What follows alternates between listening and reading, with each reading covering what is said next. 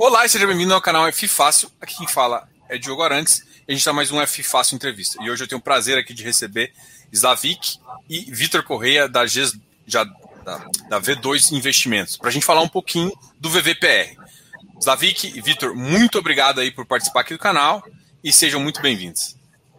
Obrigado, Diogo. Boa noite. Obrigado aí pela oportunidade.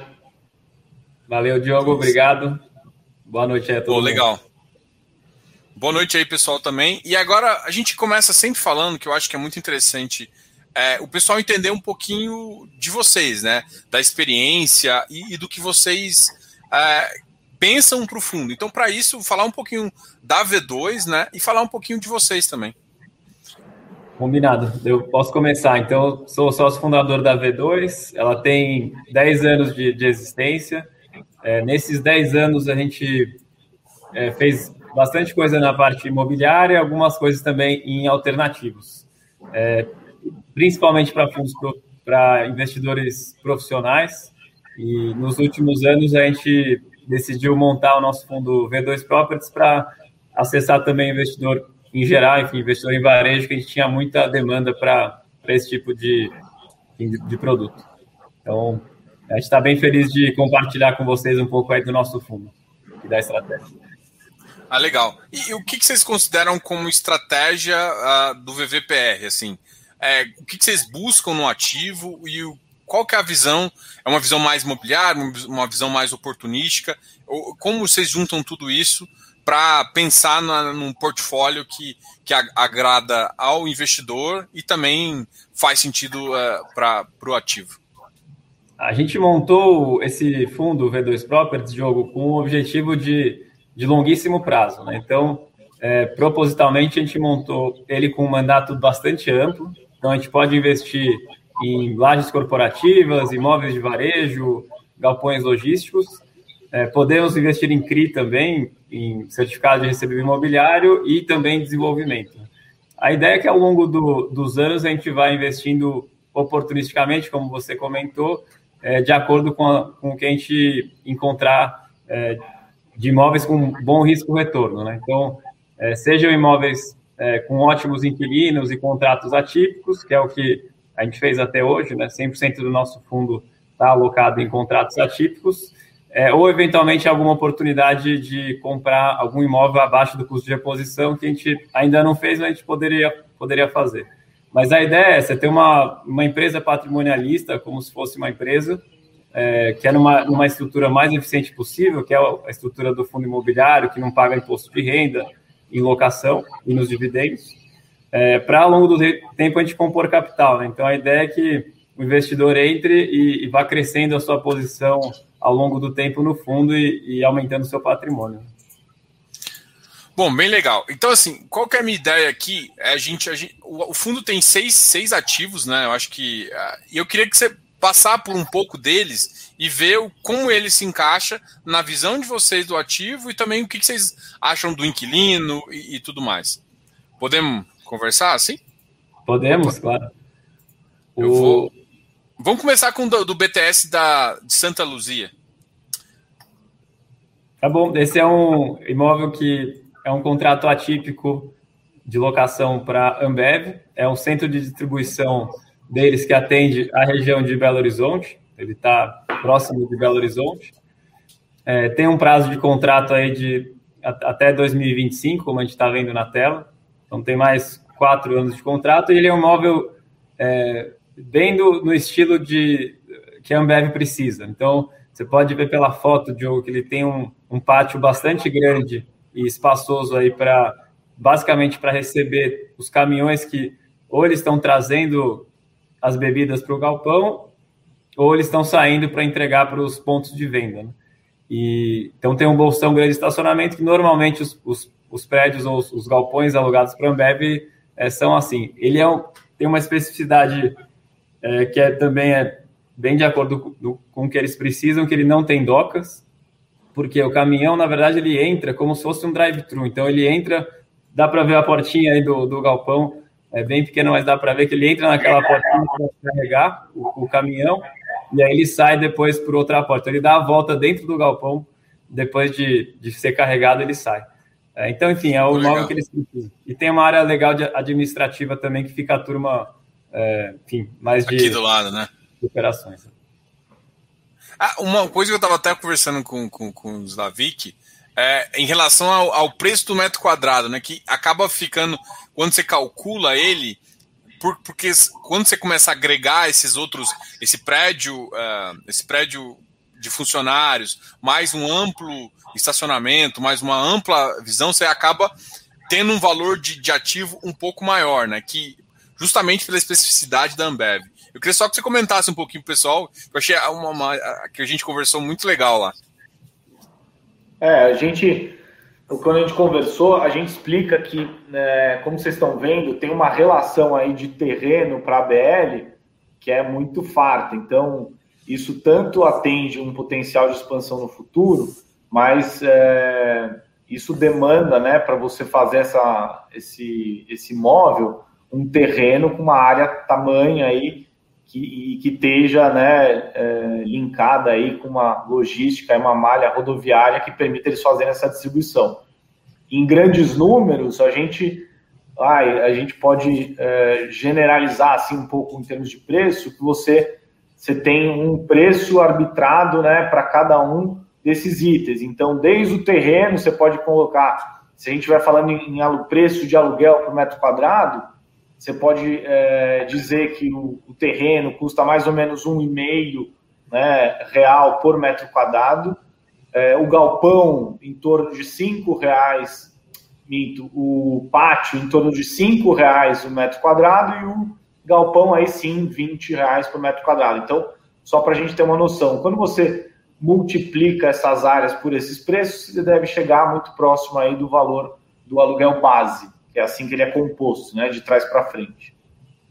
É legal que é. você essa foto especificamente a gente não está vendo muitos é, caminhões ou carros, mas se você tirasse uma foto 5 é, da manhã, por exemplo, a gente ia ver esse pátio lotado. Então é é interessante isso, a gente vê como que eles usam o imóvel, realmente. E é, tem uma característica. Acho... Pode falar, Ju. Não, pode falar, desculpa. Não, e é interessante que o valor do aluguel, principalmente para esses imóveis que foram construídos sob medida, eles são uma função justamente dessas especificações. É, então você, a ideia aí da Ambev, no caso, é ela terceirizar né, o imóvel, né? Ela não tem interesse em ser proprietária desses ativos, mas ela precisa deles para operar. Né? Diferente de alguns é, é, usuários, a Ambev ela chama de CDD porque é um centro de distribuição direta. Eles verticalizam essa distribuição, então eles operam a logística deles, né? Eles têm né, toda uma frota de caminhões, funcionários que fazem essa logística própria.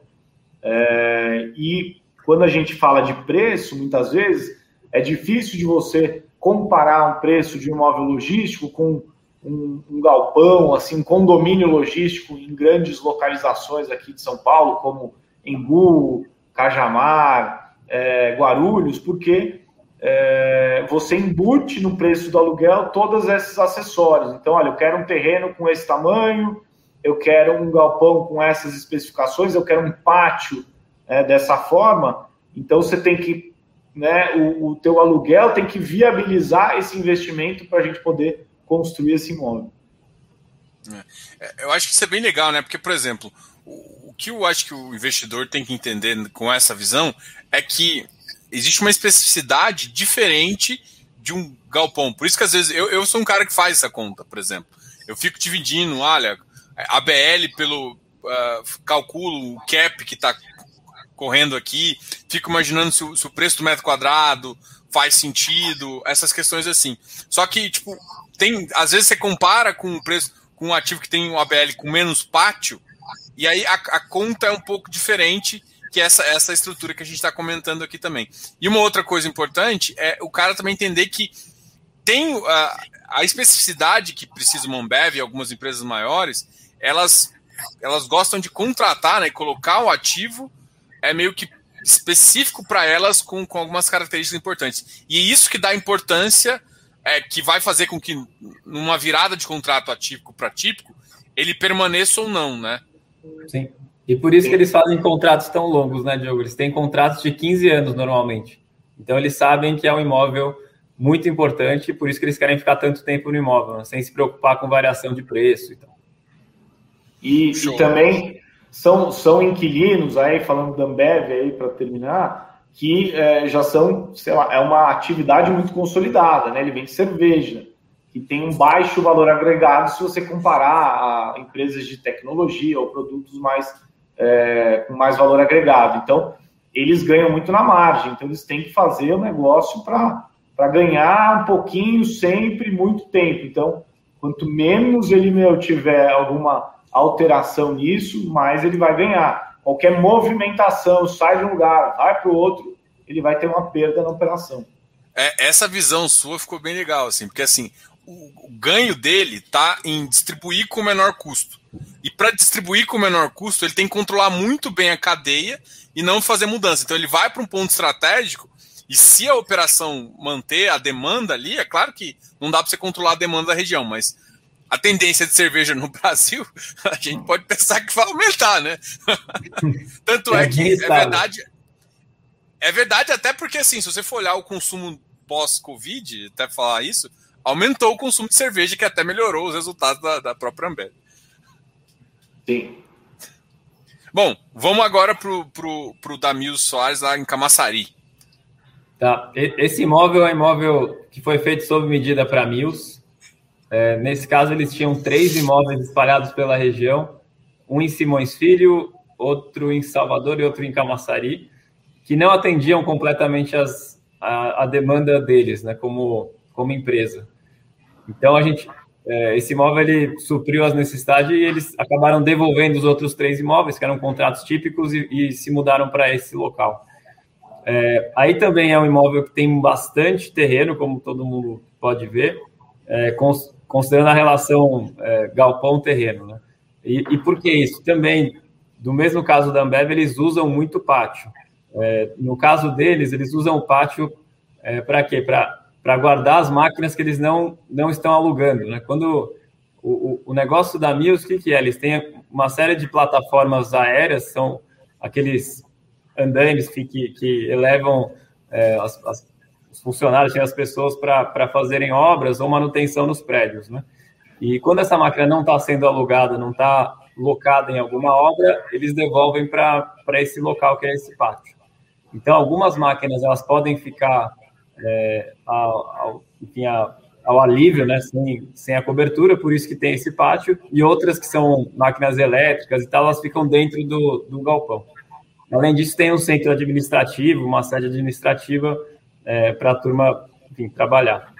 É, então, ela está localizada na, numa via super é, importante aí que se chama Via Parafuso, essa rodovia, e tem uma série de, de uma série de galpões ao longo dessa rodovia bem importantes e uma série de empresas conhecidas tem, é, estão todas por aí nesse, nessa rodovia. É um contrato originalmente de 10 anos, é, que vence em 2025. E, enfim. É, a região de Camaçaria é muito importante ali pela. Eu não posso nem sei se eu posso falar, Braskem ali, e ela acaba atraindo um polo bem importante ali. Também tem uma isenção bem legal naquela região. É isso aí. Quer falar de, de Simrise, Exato. Então, esse, vamos lá, esse, a Simrise é uma empresa alemã de aromas e fragrâncias. É, eles estão localizados aí na, na, na, boca ali da Granja Viana, que é um condomínio conhecido aqui perto de São Paulo, e, e ele está também é, no, no, junto da Raposo Tavares. Então, é, esse imóvel ele tem um, um, uso misto, não é logístico, né? Ele é mais uma sede corporativa que é, concentra aí toda a diretoria administrativa e comercial da Simrise.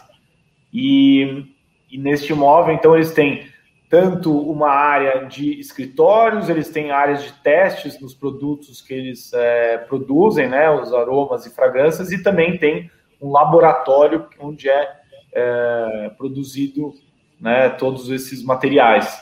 Então é, é muito interessante de ver, o imóvel é muito bonito, porque ele está na beira aí de uma, de uma mata que é preservada, inclusive pela empresa, é um símbolo né, da, da companhia, que eles até apresentam isso é, na Alemanha e, e dentro é muito, muito interessante assim a dinâmica da própria empresa, né?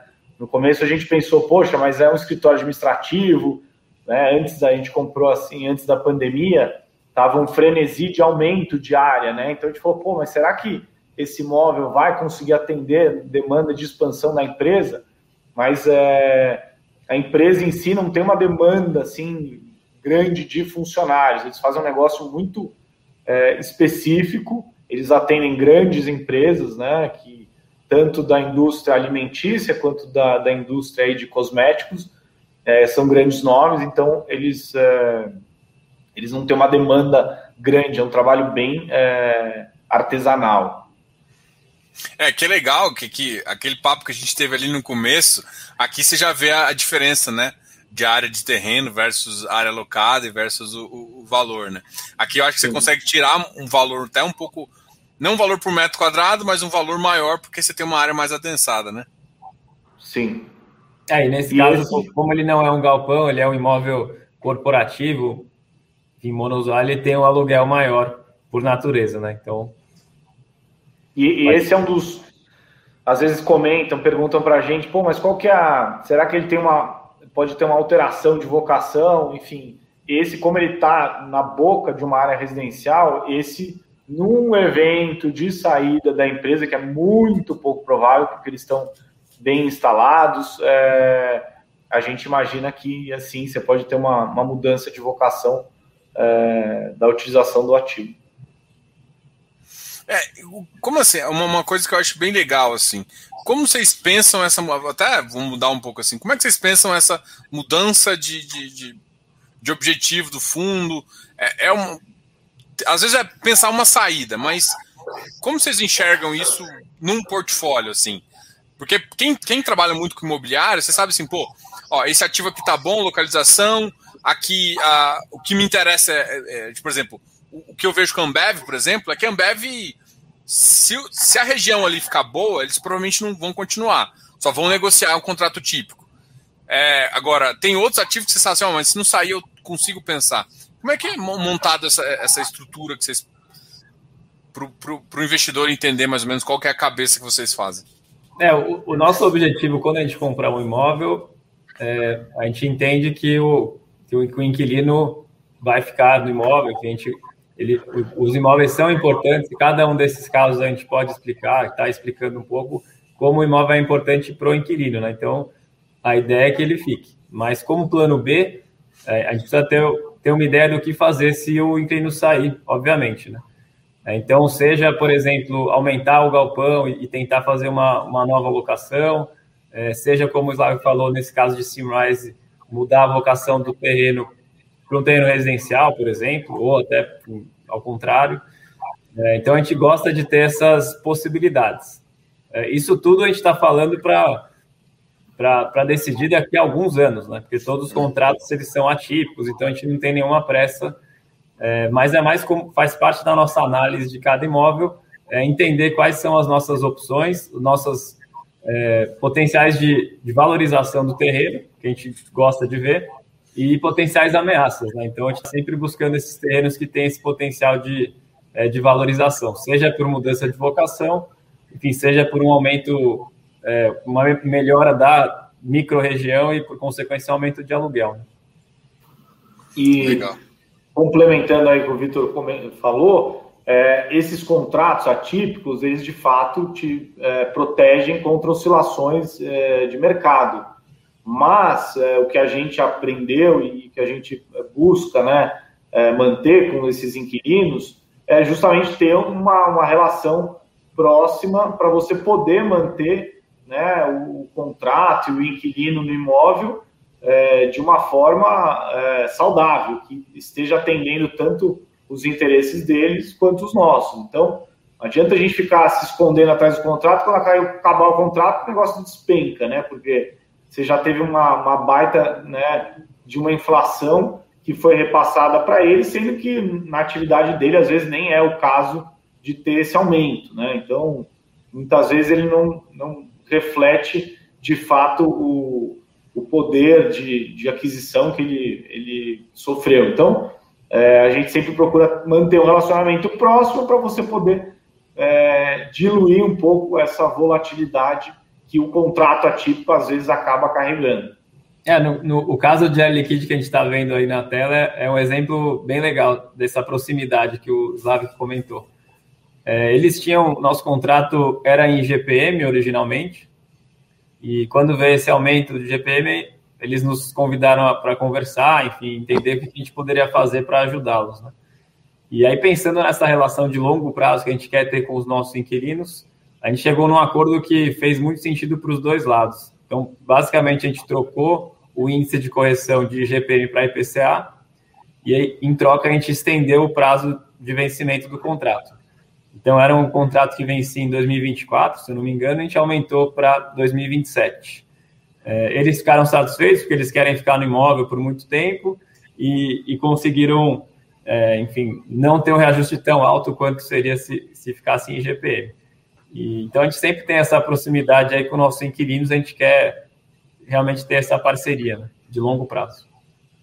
É, eu, eu, lembro, acho que quando a gente conversou, você comentou sobre esse ativo, e isso, isso aumenta, é interessante para o cotista também, para ele, ele, ver que, por exemplo, se aumentando, se aumenta o seu prazo médio de contrato, te dá uma estabilidade, principalmente agora, eu acho que talvez faz muito sentido, né? Você pensar assim, o mercado, acaba que o mercado de tijolo ficou um pouco instável, porque os preços caíram, a Selic começou a subir, a taxa de juros deu uma descontrolada aí, e aí o reflexo inicial para esse mercado está sendo uma, um pouco de fuga.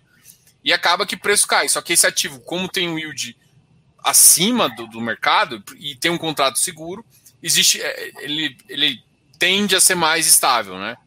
Isso ajuda Sim. o cotista também. Sim, sem dúvida. É, nesse caso, esse é um imóvel também é bem interessante, ele atende a região de Campinas, né? A, a Liquid é uma empresa, é uma multinacional nacional francesa, é, eles têm uma presença no Brasil há, há muito, há décadas, é uma empresa bem antiga aqui no Brasil, e, e, e aí eles usam isso como, a gente, a gente coloca como indústria leve, enfim, porque aí eles distribuem os gases para indústrias e hospitais da região. Né?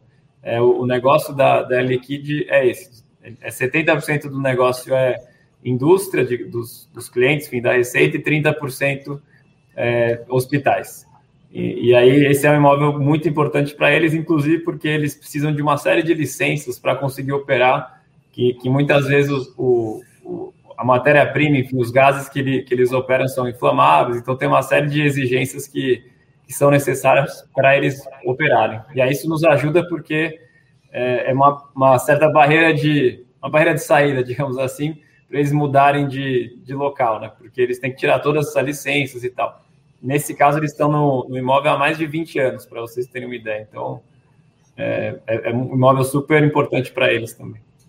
E nesse caso, o Diogo, a gente estava comentando também, né? Às vezes um, os investidores, o mercado, ele tende a analisar um pouco, né? O valor, como é que ele está, é, como é que foi comprado esse ativo, qual que é o aluguel dele vis-à-vis a, a ABL. Então, esse é um caso bem emblemático, né? Como você pode ver, você tem 26 mil metros de terreno e a operação, é, pela foto não dá para ver tão bem, mas o vídeo que a gente fez é muito legal, porque você vê a operação acontecendo, você vê a, a, a localização desse imóvel, ele está na, na confluência lá da Anhanguera com a Dom Pedro, então uma região assim muito irrigada de rodovia, e a operação, como o Vitor comentou, ela, ela é no pátio, e nesse caso o pátio não pode ser coberto por conta dos gases, então é, quando você faz essa conta simplista ali do aluguel sobre a BL, você fala, pô, mas está muito caro. Então, é, a gente explica de novo. Quando você decompõe lá, ó, vamos pegar lá 26 reais, vamos colocar um preço de um real e meio, sei lá, por metro quadrado de aluguel, mais 5 de pátio, mais 20 de escritório ali, que no, no caso não é galpão, é mais um escritório administrativo você, aí no caso, escritório administrativo tem outro preço, né? Porque não é um galpão simplesmente. Tem um pouco mais de detalhes, refinamento, tem mais estrutura, tem salas, então acaba não sendo 20 reais, é 30, 35, então você tem toda essa especificidade. É, então assim, até voltando aqui, que a gente conversa, depois a gente, eu vou voltar para a apresentação. Mas tem uma pergunta aqui que é justamente, eu acho que essa é visão. Por exemplo, boa noite, qual que é a média do valor por metro quadrado na região de Campinas de galpões?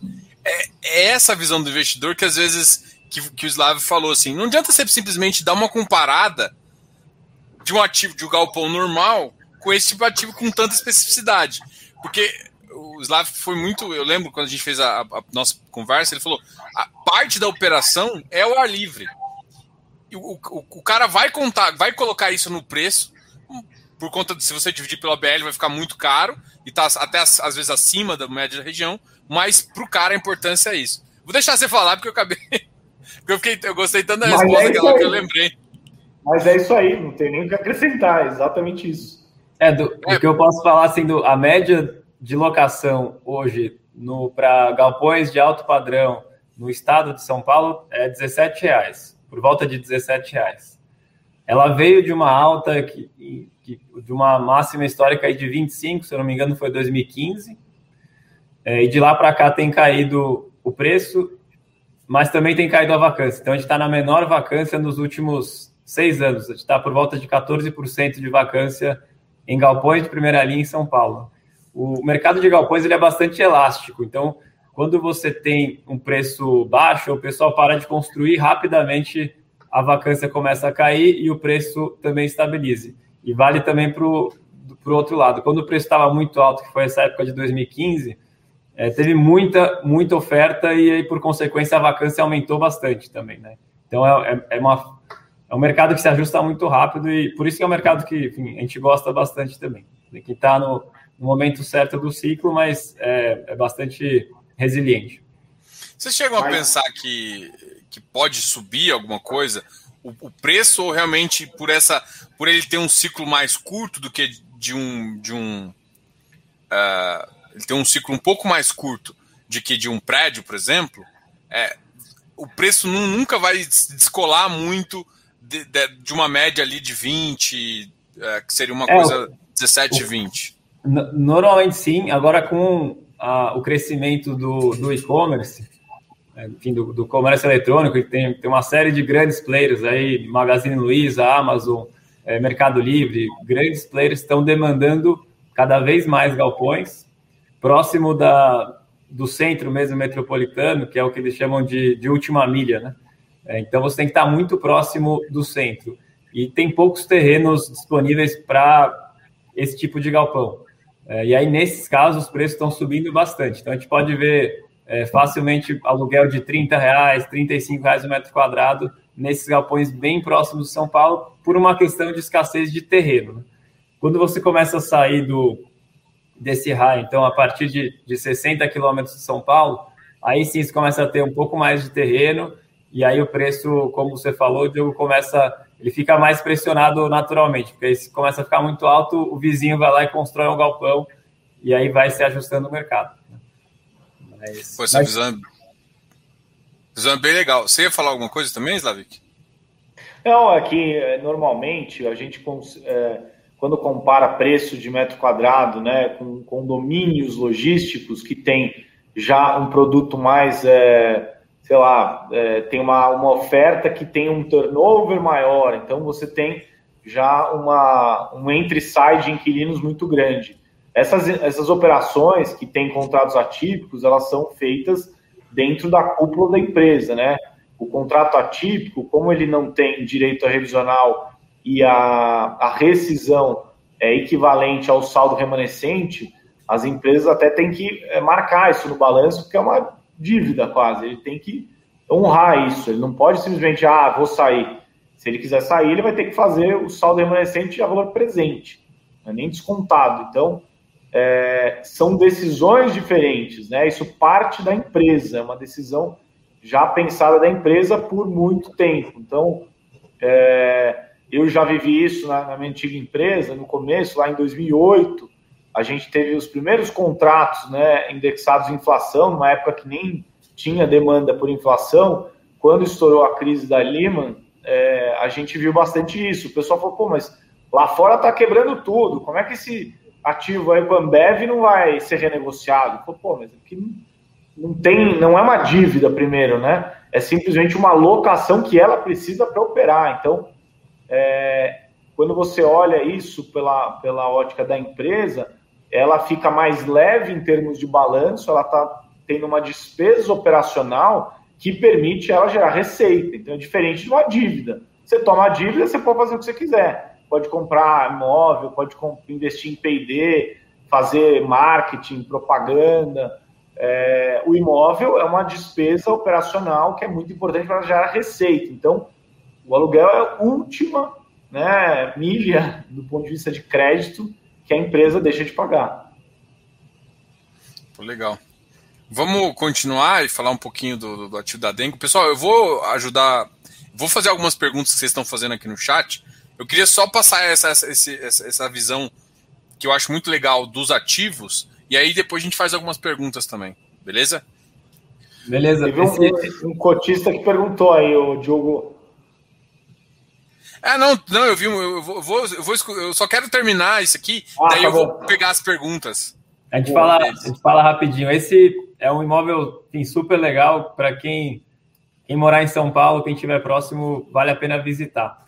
É uma loja conceito da Dengo. A Dengo é uma marca de chocolates é, super, enfim, super interessante a forma como eles criaram a marca, enfim, todo, todo o conceito é, por trás. Né? É uma, uma marca que sempre se preocupou com meio ambiente e, e social, é, algo que está muito em voga hoje, mas eles já nasceram assim.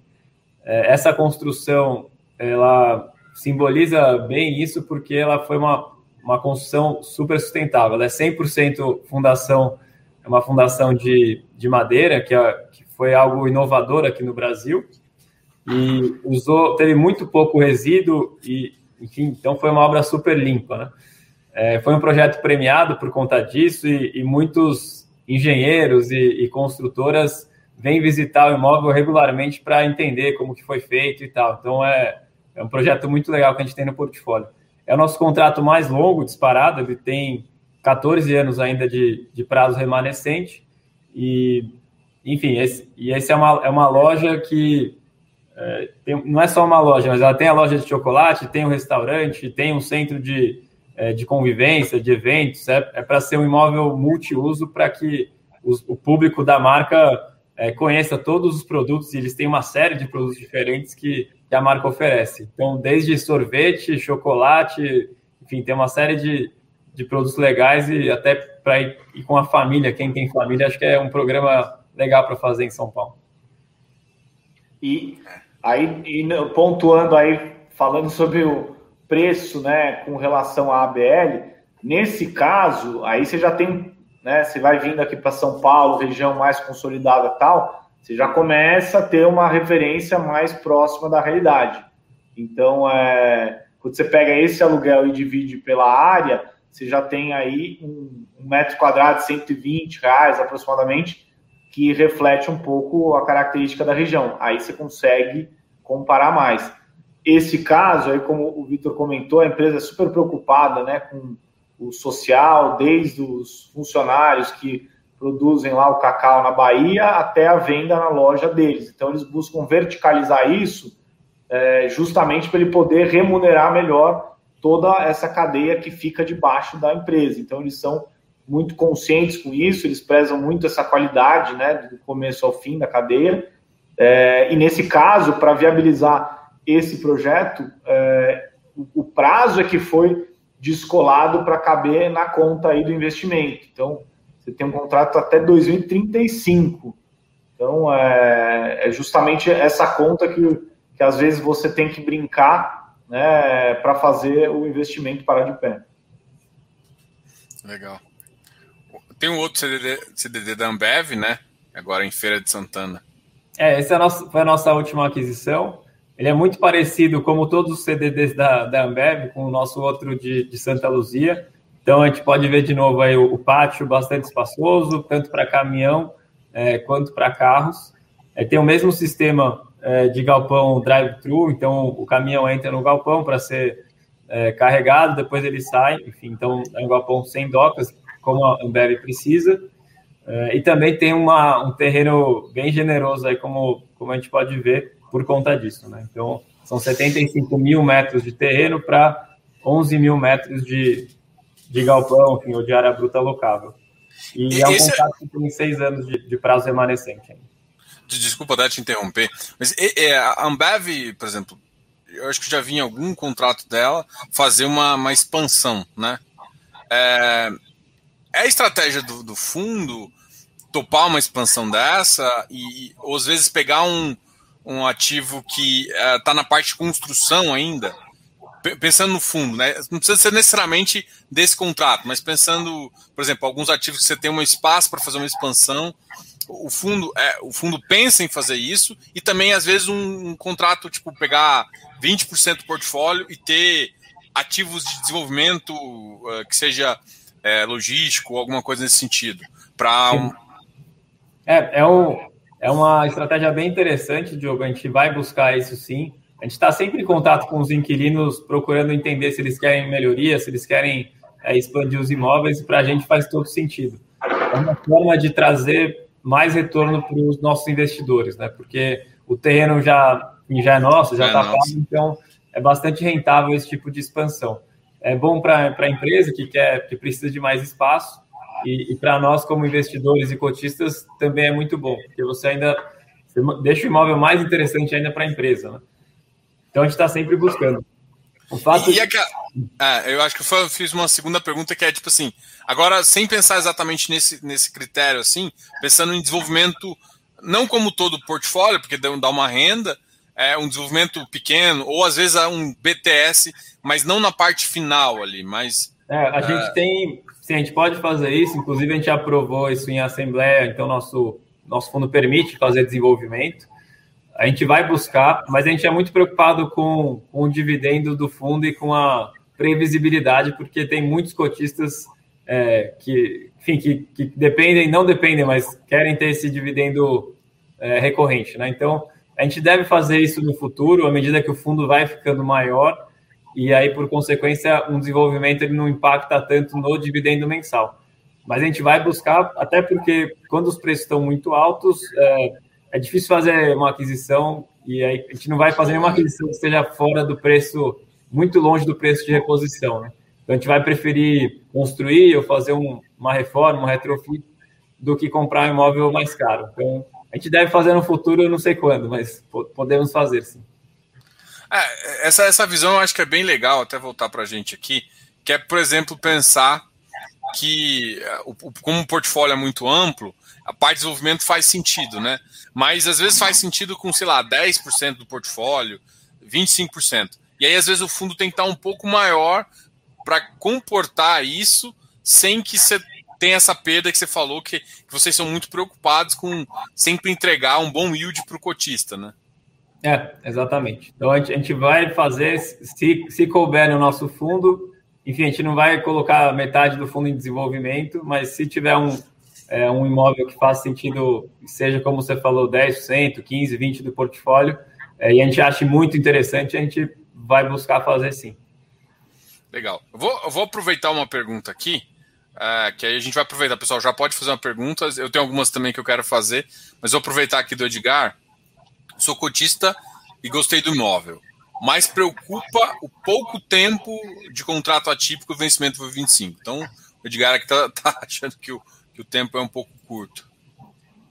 A gente, eu acho que é legal, não sei, o Diogo acho que passou nosso relatório é, gerencial, é, esse era o nosso relatório, então acho que é legal quem estiver acompanhando entrar no nosso site, é, buscar esse relatório e tem o link que estava escrito em vermelho com um vídeo de cada um dos imóveis.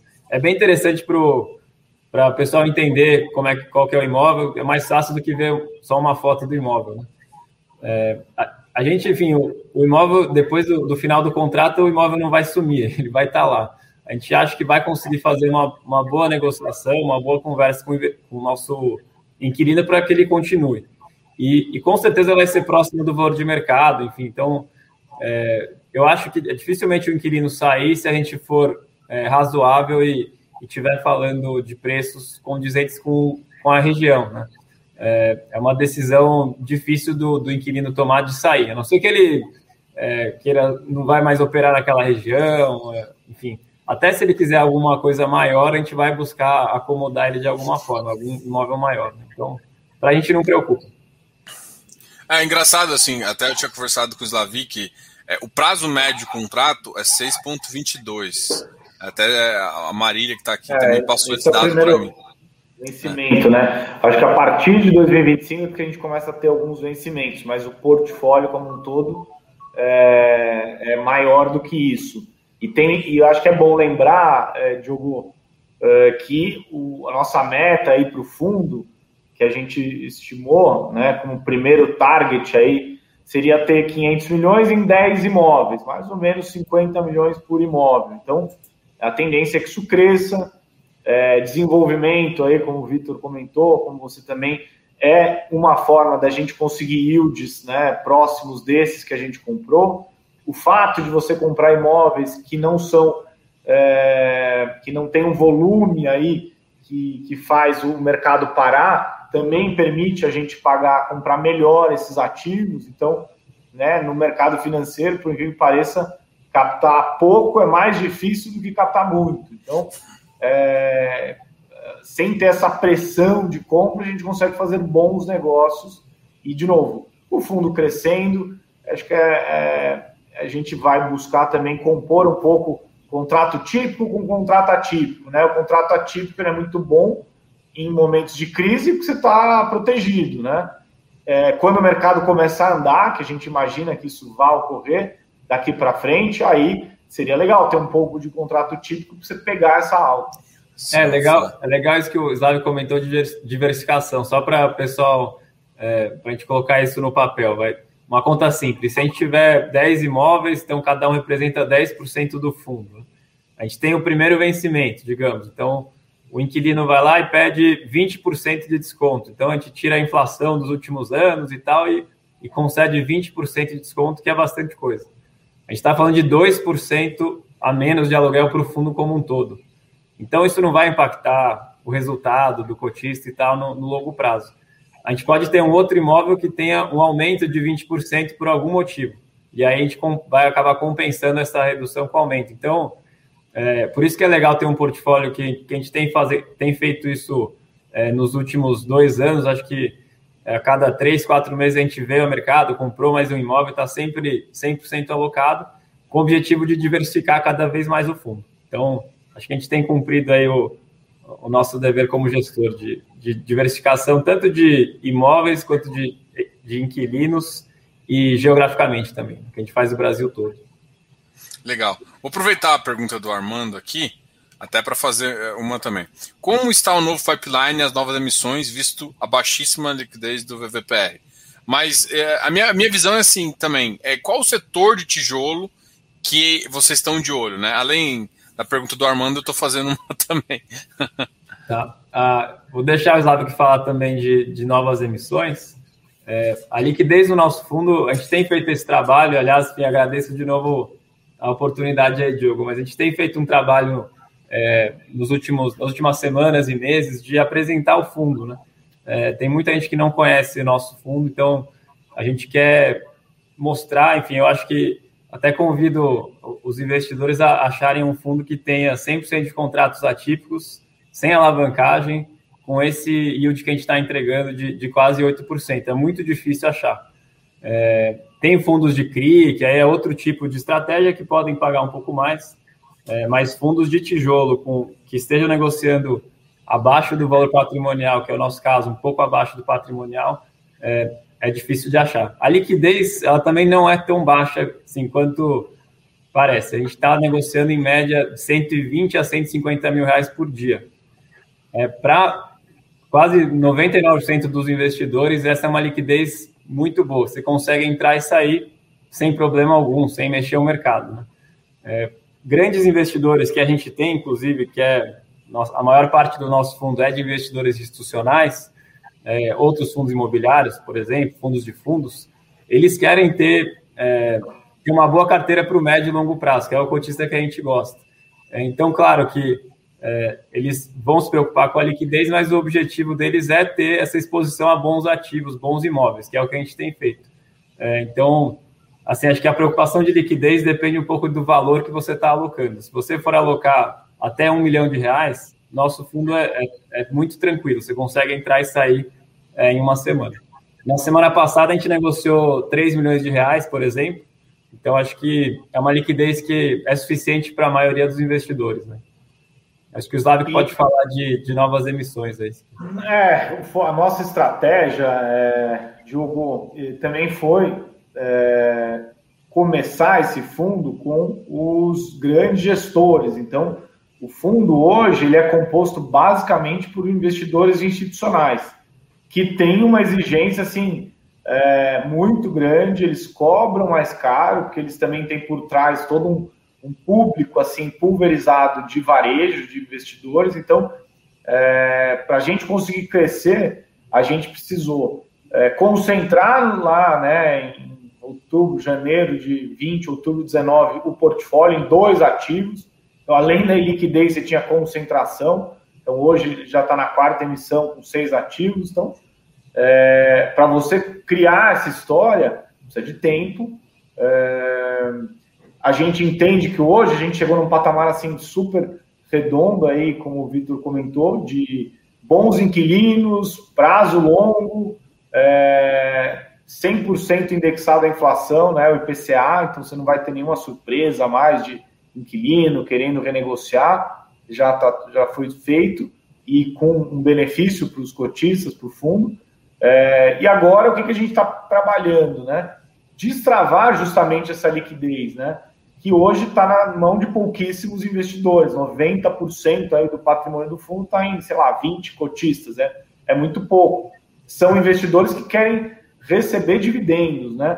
A gente vê muito no mercado, o mercado está muito aquecido, tem muita oferta, então tem gente que vende para entrar numa outra que está menos descontada. É, o que acaba acontecendo é que muitas vezes a, a componente de, é, de dividendos ela é muito é, influenciada por ganho de capital. Então, às vezes você tem lá 40% de dividendos e 60% de ganho de capital. Pô, aqui você tem 100% de dividendos, né? E tem uma cota aí é, no patrimonial, um pouquinho abaixo, né, que está negociando. Então, uma oportunidade de entrar é, e o, o que, que a gente imagina? Com este patamar de dividendos, você consegue, sei lá, a gente está pensando em trabalhar uma oferta pública aí para o segundo semestre, que justamente vai dar essa pulverizada para o mercado. Então, muito mais do que falar de ativo, e a gente está trabalhando né, ativo, porque não dá para ficar com dinheiro parado em caixa, se destrói aí toda essa, essa construção de portfólio, mas a ideia é justamente você mostrar esse fundo que é para investidores né, do atacado, são grandes investidores institucionais, aí, grandes gestores, é, que demandam esse nível de yield, tão confortáveis com isso, para o investidor do varejo. Então, pô, isso é, é, é algo que a gente vai trabalhar e que a gente está fazendo com você aí em primeira mão. Mas, uma, só para arrematar aí, de, uma forma geral, isso vale para todas as estratégias, né? Quanto maior a liquidez do produto que você está investindo, normalmente dá, na maioria dos casos, menor o retorno, né? Então, quando a gente tiver uma liquidez aí de 1, 2, 3 milhões por dia, provavelmente nosso yield vai estar tá na casa dos 5%, 5,5%, que é o yield que negociam os, os grandes fundos, né? Então agora eu vejo uma ótima oportunidade de, de fazer uma posição, de montar uma posição é, num preço super interessante, para lá na frente, eventualmente, pegar essa, esse aumento de, do valor da cota. E agora a gente também vai ter um efeito aí, né? O, o Vitor comentou um pouco os fundos de CRI, a gente tem um CRI só no, no fundo, inclusive, é, que foi justamente para é, participar de um potencial projeto de Build-Sult em Londrina, é, para um grande é, empresário da região.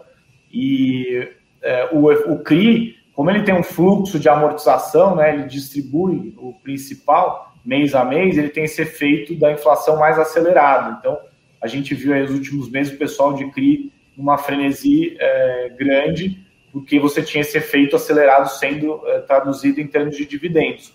Os nossos são corrigidos uma vez por ano, e no nosso caso, como dá para ver no relatório, ele vai ocorrer no segundo semestre. Então, é, a gente está tá um pouco quieto agora, a gente vai trabalhar de novo é, em fazer essa comunicação para mostrar bem o que, que tem no fundo, é, para o pessoal ficar confortável, para aí sim, quando a gente fizer essa oferta 400, aí destravar essa liquidez para os investidores aí mais do varejo, você meio que tem um crescimento automático só pela inflação.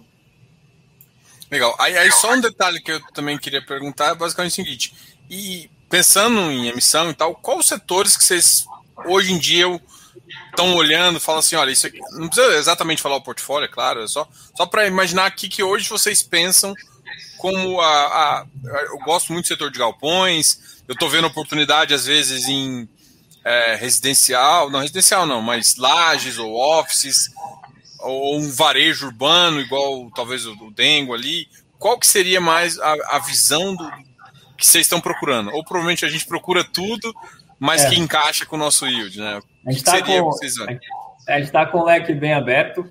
Residencial a gente não pode fazer, e nem hospital, que está no nosso regulamento, a gente não faria. É, mas a gente, lajes corporativas, a gente também não compraria, acho bem difícil a gente comprar lajes isoladas, é, mas prédios a gente pode olhar e a gente tem olhado uma coisa ou outra é, muito bem localizada e tal. É, galpões também a gente gosta bastante, mas tem essa questão de preço que está tá um pouco mais difícil, então é, a gente tem olhado também, mas de forma oportunística. A gente basicamente mostrou nossa estratégia para todos os nossos parceiros, então, sejam corretores, construtoras, outros investidores, outros, outras famílias que têm imóveis, e sempre aparece, enfim, novos imóveis que a gente passa pelo nosso processo de investimento, né? Mas a gente está bem aberto, acho que esse é um, um, um diferencial do nosso fundo, né? Que a gente poder olhar é, todos esses tipos de imóveis diferentes, a gente vai escolher provavelmente um ou dois imóveis para uma próxima emissão. Então, Legal. Vocês têm é, um... Você tem o mercado de lajes aí que o Vitor comentou, por exemplo, é um mercado que está bem é, deprimido, né? Por tudo que aconteceu de pandemia e tal. É, mas a gente vê que, pô, não dá. É, a gente uh, vê que a realidade do home office pô, ajuda bastante você ter mais flexibilidade, poder melhorar né, o, o, o teu horário de, e, e, utilizar melhor a tua, a tua área, né, teu escritório. Né? Muitas vezes, quando a gente tem um, espaço grande, a gente usa mal. Né? Quando você precisa racionar, você acaba tendo outras ideias e otimizando a utilização dele, mas acho que tem bons negócios aí nesse mercado. É, qual que é mais ou menos os caps que vocês imaginam para o fundo, né? Para manter a qualidade. Porque assim, vocês têm realmente. Você vai olhar o, o, cap rate que vocês colocam no fundo, são talvez um dos fundos, igual o Vitor comentou aqui, que tem os maiores cap rates, é, desconsiderando, é claro, tem fundos com alavancagem que acaba também ajudando nessa questão. É, mas qual que é o cap que vocês têm em mente de brilhar o olho? Assim, Nossa, esse ativo aqui, com esse portfólio, tem alguma algum mindset, alguma coisa que vocês pensam assim? É, é, o cap ele vai ser inversamente proporcional à qualidade do, do imóvel, né? É, então a gente deve olhar caps por volta de 8 a 9%, e isso a gente vai olhar imóveis muito bons nesse cap, por isso que é difícil de achar. É, pode, ter, pode ter caps aí acima de 10% ou 11%, mas talvez não seja um imóvel que a gente queira ter para o longo prazo, né? por, por, várias, por muitos e muitos anos. Então, a gente vai acabar focando em um cap um pouco menor, mas para o imóvel de, de mais qualidade. E também vale a pena comentar que, assim, é, de novo, eu acho que é, é um pouco isso, né? Um imóvel de boa localização, né? além ele, ele tende a pagar um dividendo menor, mas você tem, primeiro, muito mais liquidez nesse ativo. Então, ele é um imóvel com liquidez, que é difícil. Imóvel, em tese, já é ilíquido, né? Então, uh, essa é uma característica importante. Então, você tendo boas localizações, ela ancora um preço assim muito bem, são muito resilientes né, na crise. Então, uh, às vezes você tem, uh, de novo, é, tamanhos menores de lajes, por exemplo, corporativas, também ajudam a você é, também passar pela crise de uma forma um pouco menos é, conturbada. O Brasil ele ainda é muito novo, até de, de mercado corporativo, se você comparar a outros mercados né, maduros, então ele ainda está começando. Quando a gente começa a crescer a economia, você já vai ver que vai ter gargalo, vai ter falta de oferta de produto, o preço começa a subir. Aí você tem construção, laje demora um pouco mais do que logística. Então, tem um ciclo né, de mercado e cada um desses vai ter seu momento. É, um detalhe, um detalhe que, eu acho que tá, até o pessoal está perguntando também é o seguinte: é a questão, uh, por exemplo, é, uma pergunta clássica é, é, emissão abaixo do VP, tá? Esse é um, é um assunto que, que acaba. É, o pessoal sempre pergunta, né? E aí eu já queria emendar com uma outra questão, que é o seguinte, por exemplo, o ativo de vocês está basicamente no VP, assim, é, dadas as variações de mercado, eu vou dizer que está no VP. É, e aí você vai pensar, assim, eu vou, vou, fazer uma missão, tento fazer uma missão 400 no, no, no semestre que vem, alguma coisa nesse sentido. Só que assim, é um mercado que o pessoal olha muito o ágil e não olha exatamente o ativo, né? É, como é que vocês enxergam essa dificuldade que vocês podem encontrar nesse mercado? Porque assim, para pulverizar, mais pessoas têm que fazer, tem que olhar e, e acreditar. Só que as pessoas ainda é, a gente tem um milhão assim, eu acredito que nem todo mundo ainda entrou nesse mercado pensando que é um mercado imobiliário, né? Que o, o fundo imobiliário é apenas um veículo. Então ele acaba também gerando um pouco de dificuldade do pessoal. Falou assim: ah, eu, eu não quero comprar nesse preço. Então eu queria que vocês mostrassem também a, a vantagem de, de, de, como vocês pensam assim: olha, a gente vai fazer a missão, por isso que seria interessante, é interessante para o cotista atual fazer, mas o novo cotista também que está querendo entrar é, abraçar a ideia. É, o, a questão do valor patrimonial acho que é, é bem sensível. A gente não faria é, uma captação abaixo do valor patrimonial, acho que não faz sentido. Você acaba penalizando muito o investidor que acreditou em você, que está até agora no fundo.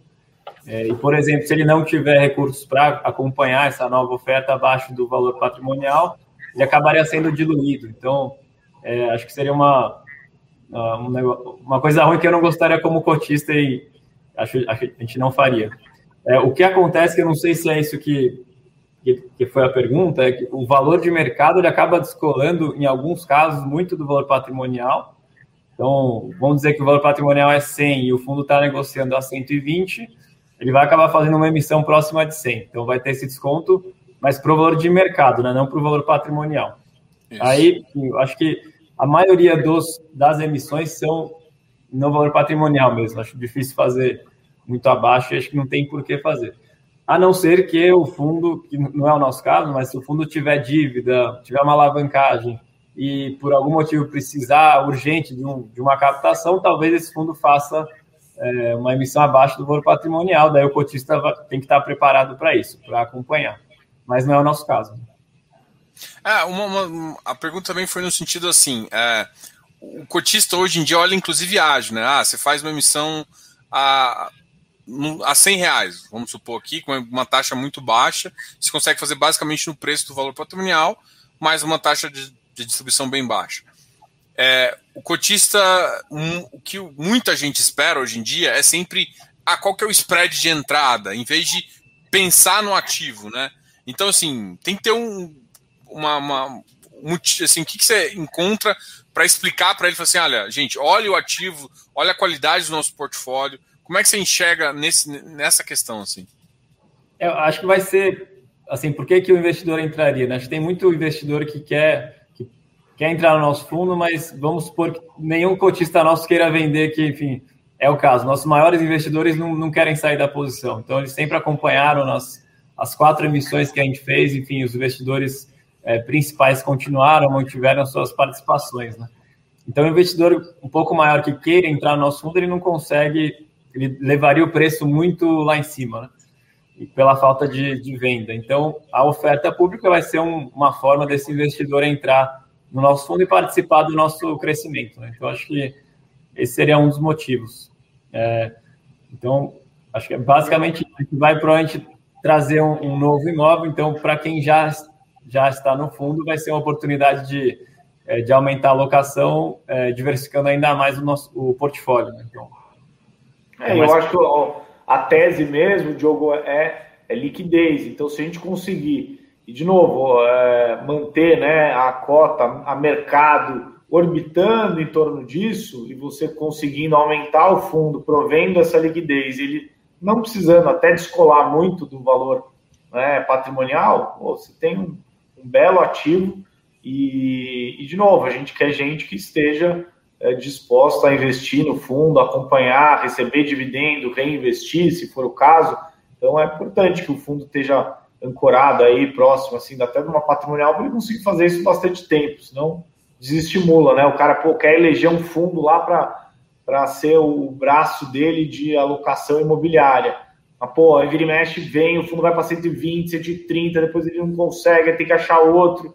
Aí quando você vai ver, pô, você não tem muito braço para ficar fazendo isso. Então, a ideia é que a gente mantenha essa revolvência, essa cota em torno disso, é, com liquidez, e aí já vai ser um belo.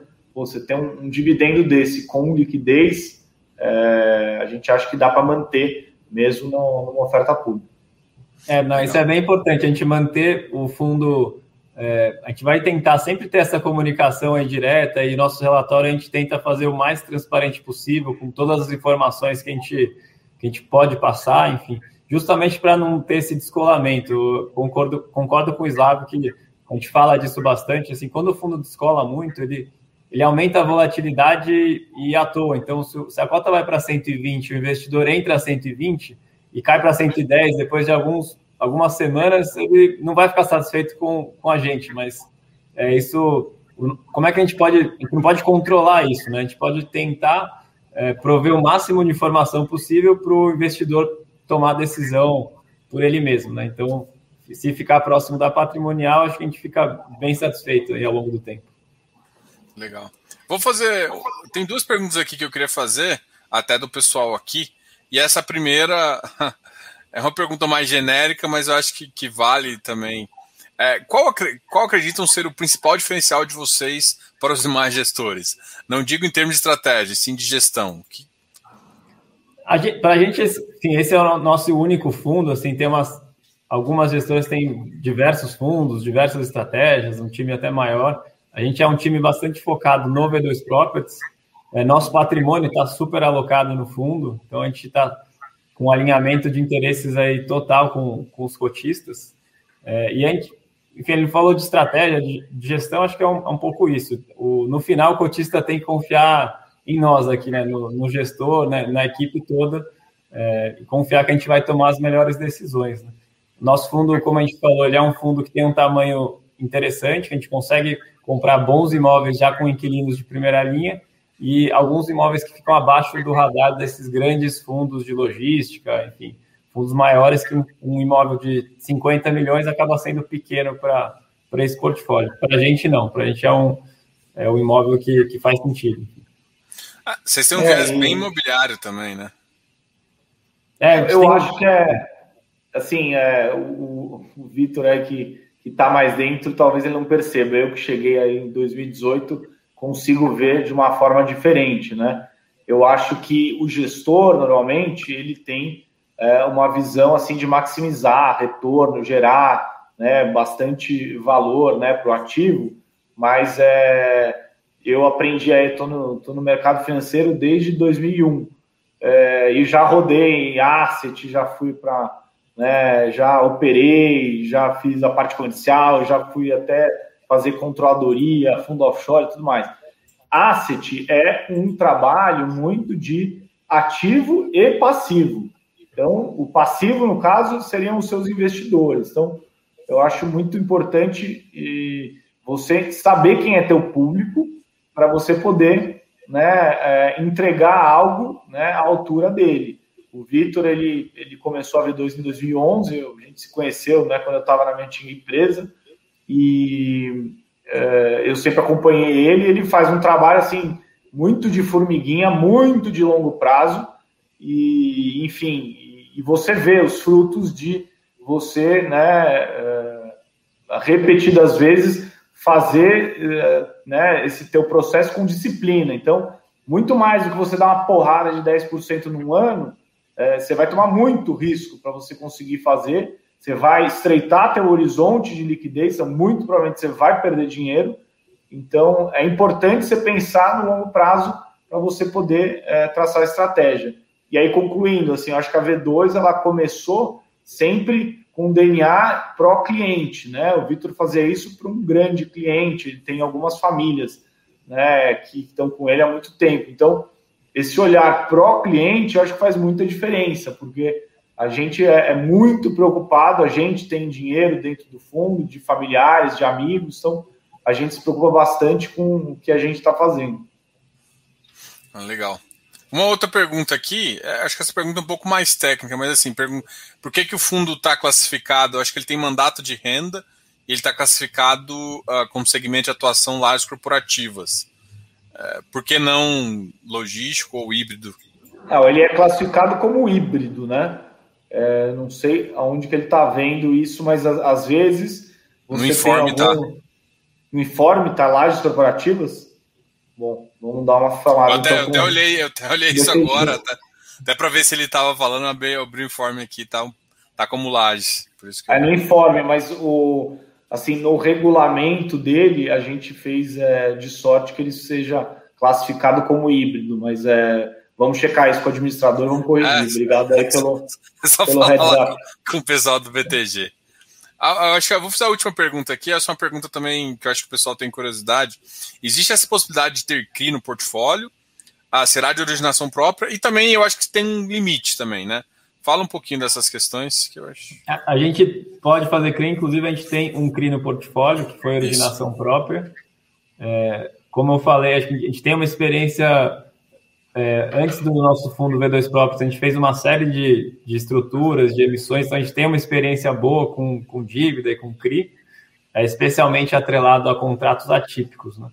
É, então a gente pode fazer, não é algo que a gente está buscando ativamente, assim, mas é, o fundo crescendo de patrimônio e tal é, é uma estratégia que a gente pode usar, é, talvez de forma pontual, enfim, mas é uma é uma classe de ativo que a gente permitiu enfim, investir no fundo no regulamento. Né? Então, não tem nada em mente, a gente não está gastando tempo estruturando o CRIS para vir o nosso fundo agora, mas se aparecer uma oportunidade, a gente vai fazer, sim.